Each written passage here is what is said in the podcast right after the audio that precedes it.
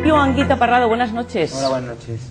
Tú eres hijo de un padre muy politizado, claramente. Totalmente, totalmente. ¿A ti te interesa la política, Julio? A mí me interesa, pero de otra forma, y me siento mal representado por él, porque yo creo que hay formas de política que no es a través de partidos políticos. Hola a todos y bienvenidos a este nuevo podcast. Hoy hablaremos de Julio Anguita Parrado. Julio Anguita Parrado fue un periodista y corresponsal de guerra español. Tras graduarse en periodismo por la Universidad Complutense de Madrid, comenzó su carrera periodística con la publicación de su primer reportaje en el diario Córdoba en 1990.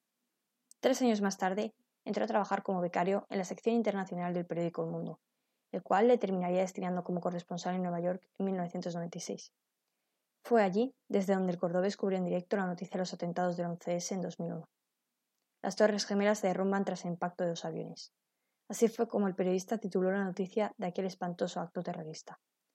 En ella relataba con todo lujo de detalles los sucesos acontecidos aquella fatídica mañana en Manhattan, cuando dos aviones secuestrados estrellaban contra las Torres Gemelas y el edificio 7 del World Trade Center se derrumbaba. La manera de escribir esta noticia refleja su aborrecimiento a la violencia, que ya desde niño no toleraba y no defendía, incluso si eso suponía llevarse de vez en cuando algún golpe. Esa bondad se puede apreciar en la manera que describe el horror vivido en Nueva York. El número de víctimas del ataque, los últimos momentos experimentados por parte de los afectados, los hospitales colapsados, el enlace a una página web para buscar a familiares y amigos desaparecidos. Pero en medio de todo ese caos, Julio A. Parrado, nombre con el que firma todas sus crónicas, muestra que no todo es muerte, vislumbra esperanza con los dos policías que fueron rescatados con vida de los escombros de las torres. Podría parecer como cualquier otra noticia, un periodista que muestra que ha habido supervivientes y no son muertos. Pero la diferencia es el énfasis que pone ese suceso de la noticia. Para que dentro de todo el horror del artículo, en lo primero que te fijes al leerlo, sean esas siete palabras en negrita. Dos policías han sido rescatados con vida. Ahí está su marca personal, el signo de que por muy complicadas que estén las cosas, puede haber algo que ayude a mejorarlas. En el resto de la noticia explica de manera meramente informativa el curso que siguieron las explosiones en las torres, así como en el Pentágono y en Pensilvania. Tras este acontecimiento, Julio hizo un curso de corresponsal de guerra organizado por el Pentágono en Cuántico y fue destinado como tal a Irak en 2003. Estoy contento, pero tengo muchas, eh, tengo la aprensión no, no a la guerra en sí, sino a si voy a estar a la altura de, de ese trabajo. Una vez en Irak, se unió como periodista empotrado a la Tercera División de Infantería del Ejército estadounidense, un término que hace referencia a reporteros que viven, trabajan y viajan como parte de las unidades militares. El principal motivo de ello es evitar que el periodista extranjero sea secuestrado, ya que resulta casi imposible que pueda llegar a una zona rural sin que esto ocurra. Para poder viajar como periodista empotrado, se debe solicitar previamente la asignación a una unidad militar en curso y suscribir un documento que recoge las normas que debe respetar. Una vez analizada la solicitud, se informa de la unidad en la que se encuentra empotrado y cuándo y dónde empezará. Durante la guerra de Irak, 692 periodistas trabajaron empotrados. España ocupó la séptima posición con siete de ellos, cinco periodistas y dos cámaras. Entre ellos estaba Julio, al cual la suerte no le sonrió. El 7 de abril de 2003, Julio Anguita Parrado muere a los 32 años en un ataque aéreo orquestado por el ejército iraquí al centro de mando asignado a su brigada, centro de comunicaciones en el que el reportero decidió permanecer por la carencia de un chaleco adecuado para el ataque estadounidense que estaba a punto de llevarse a cabo sobre Bagdad. Momentos antes, el periodista había informado del ataque sobre la ciudad a la reacción de su medio, así como que asistiría con las tropas atacantes.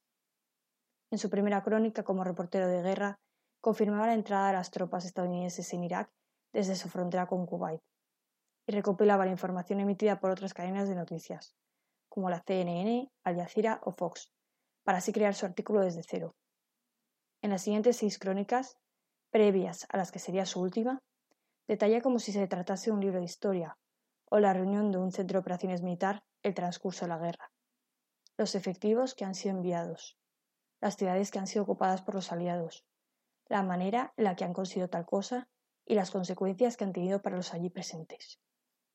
Su manera de contar este conflicto te hace creer que estás ahí mismo, observando con tus propios ojos los acontecimientos que están teniendo lugar. Los detalles que describe son tan minuciosos que te terminan haciendo partícipe de lo que está sucediendo en el país.